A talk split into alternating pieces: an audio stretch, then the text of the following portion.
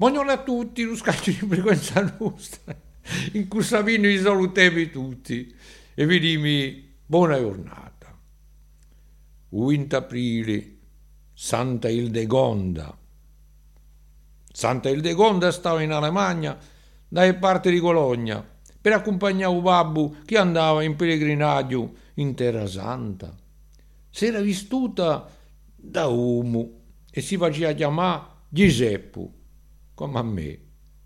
In Tiriu, a Uribanu, nanto a strare il ritorno, u babbo mori il de Gonda, volta sola u paese nativo.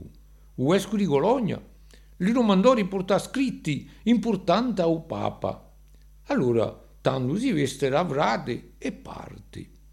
In Svizzera, in un cantone di Grisoni, per via di una malintesa, attimpiccano usò agnolo custode, a spicca e il degonda giunge in Roma. A ultata si va gevrate in l'abbazia di Choenot. Ci sta tre anni vendo una vita santa.